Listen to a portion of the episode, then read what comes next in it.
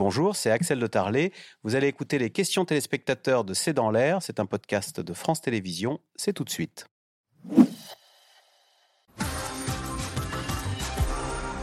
Euh, Laurence Rossignol, Florence pose la question. Quand on parle de violence dans, le, dans la pornographie, de quoi parle-t-on?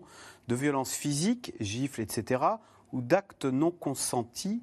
Est-ce que pendant votre enquête, euh, vous êtes ressorti secoué de tout ce que vous avez vu et découvert? Je vous pose la question parce que Élise Lucet disait aujourd'hui, euh, qui s'apprête à diffuser ce soir Cache Investigation sur le porno, qu'elle avait eu envie de vomir en, en visionnant euh, certaines, euh, certaines Oui, vidéos. Nous aussi, on a, on, on a, on a fait dans, notre enquête et puis après dans ce qu'on a lu, on a quand même euh, été en contact avec l'équipe des filles, qu'on fait, des, femmes qui ont fait euh, l'enquête au Conseil à l'égalité. Bien sûr qu'on a été euh, bouleversés, bien sûr qu'on a eu des nausées. Quand un des moments très forts, c'est l'audition de dix plaignantes à huis clos, bien sûr, des dix plaignantes dans l'affaire French Bouquet, quand elles vous racontent ce qu'elles ont vécu, euh, c'est une forme de torture. Voilà, elles ont été victimes d'actes de, barbarie, de viols collectifs, de viols à répétition. D'ailleurs, euh, c'est sur ces chefs d'inculpation-là que les, les auteurs sont mis en examen. Euh, bien entendu, c'est très lourd. Et quand on est, moi, par exemple, sur toute la dimension euh, pédocriminelle, euh, tout ce qui est, euh, on a évoqué tout à l'heure, daddy, voilà, toutes les rubriques daddy, toutes les rubriques papa, toutes les rubriques en famille, bien sûr, ça me donne la nausée. C'est ce que montre le rapport que Pharos ne refuse de, euh, de- d'interdire les vidéos où il y a manifestement des adolescents prépubères au titre d'un- d'une présomption de- d'innocence, Voilà. j'allais dire. Alors, bon, Pharos euh, a une compétence sur la pédocriminalité et sur le terrorisme. Il exerce, Pharos exerce sa compétence sur la pédocriminalité. Pharos, Pharos retire des, des vidéos. Mais je me souviens avoir quand même auditionné le patron d'Europol, puisque, enfin, et c'est la référence. Les, politiques publiques pénales françaises se, déc- se- se déclinent à partir de la référence Europol, et a demandé à quoi vous reconnaissez un enfant? Il m'a répondu, mais vous savez, madame, ça se voit. Je dis, ok, d'accord, vous reconnaissez un enfant quand il a 2, 3, 4, 5, 6, 7 ans. Et puis après, il y a une zone, effectivement, qui est la zone de la prépuberté, dans laquelle ils ne reconnaissent pas. Et, après, il faut identifier si le- l'enfant qui est dans la vidéo est bien un mineur ou un enfant. Moi, j'ai fait des propositions, et je pense qu'elles vont être de nouveau Parce en qu'il y a donc, il n'y a pas que des jeunes filles, il y a des enfants, donc ce que vous nous il des- dites, il a aussi des qui se retrouvent. et Alors, des pas sur les sites porno. Après, on est dans le, on est, on est dans le, on- euh, après, il y a, il y a le, le- le darknet, là, il y a après le site pédocriminel. Alors, donc ça, eux, ils, eux, ils s'intéressent à ça. Mais moi, nous, ce à quoi on s'intéresse, c'est ce qu'il y a sur les sites accessibles à tout le monde.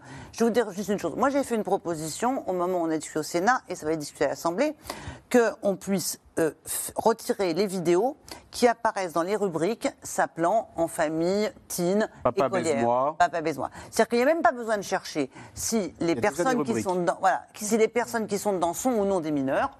Le simple intention de mettre en scène de la pédopornographie est déjà suffisante pour le retrait. Eh bien, je, suis- je ne comprends pas pourquoi mon amendement n'a pas Le été adopté est là, et pourquoi hein. le gouvernement... voilà, Le- mot-clé c'est doit nous suffire. Euh, question Marie-Estelle Dupont de René en Dordogne.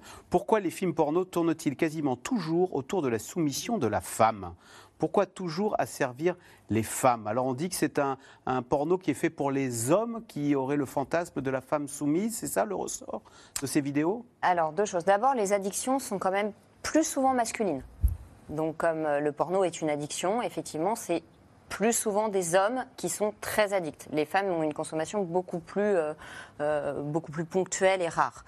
Euh, mais surtout, cette question montre bien que, encore une fois, dans la pornographie, il n'est pas question de sexualité. Il est question de domination. Il est question de la jouissance sadique, de l'emprise et de la domination que j'ai sur autrui. Et cette érotisation de la domination, oui, effectivement, elle, elle est normalement en contradiction avec l'anthropologie aujourd'hui dans l'Occident moderne, qui est que l'homme et la femme sont égaux. Il n'empêche que c'est 97% euh, de violences qui sont faites sur les femmes et 3% sur les hommes dans le porno.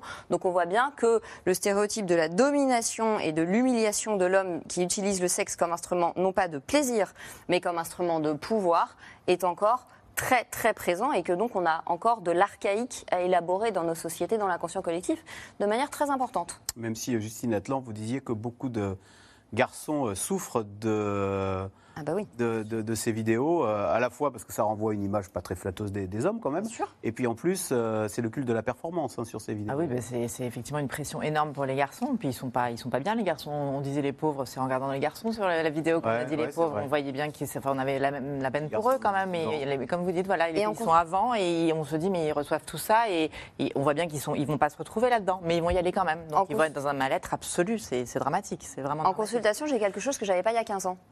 J'ai des hommes de 30 ans qui me disent euh, j'ai pas confiance en moi dans ma vie sexuelle. J'ai des angoisses d'érection, j'ai des angoisses euh, de pas être un hardeur. Il y a 15 ans, j'avais pas ça chez les trentenaires. Donc ça prouve bien quand même qu'il y a quelque chose qui s'est accéléré parce qu'aujourd'hui, il y a des consultations chez des sexologues pour des hommes qui ont des problèmes érectiles, qui ont des, à, des, à des âges où ça n'est pas. Normalement, c'est après 50 ans qu'il y a ces questions qui se posent. Il y a des hommes qui n'ont plus de sexualité réelle à force de regarder Ouais, du porno. C'est-à-dire qu'ils n'arrivent pas à retrouver dans la sexualité réelle ce que le porno leur procure comme excitation C'est comme du crack, c'est-à-dire que c'est tellement violent, la les- fétichisation, la violence est tellement violente que le corps, en fait, le corps de la femme aimée ne les excite pas. Eh ben, merci beaucoup de nous avoir aidé à comprendre ce sujet compliqué, pas facile et sur lequel il faut qu'on avance. Tout de suite, c'est à vous avec Anne-Elisabeth Lemoine. Bonsoir Anne-Elisabeth.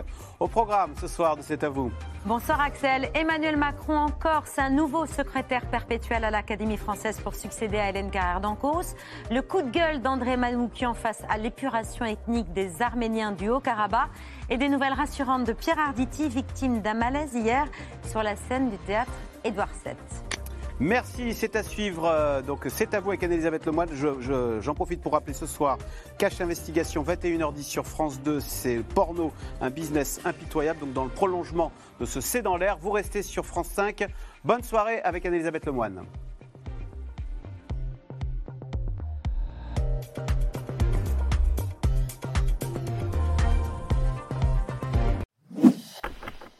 Merci d'avoir écouté C'est dans l'air. Comme vous le savez, vous pouvez désormais écouter l'intégrale, mais aussi l'invité ou vos questions à nos experts. Tous ces podcasts sont disponibles gratuitement sur toutes les plateformes de streaming audio. Et pour le replay vidéo, c'est sur France.tv, bien évidemment. À bientôt.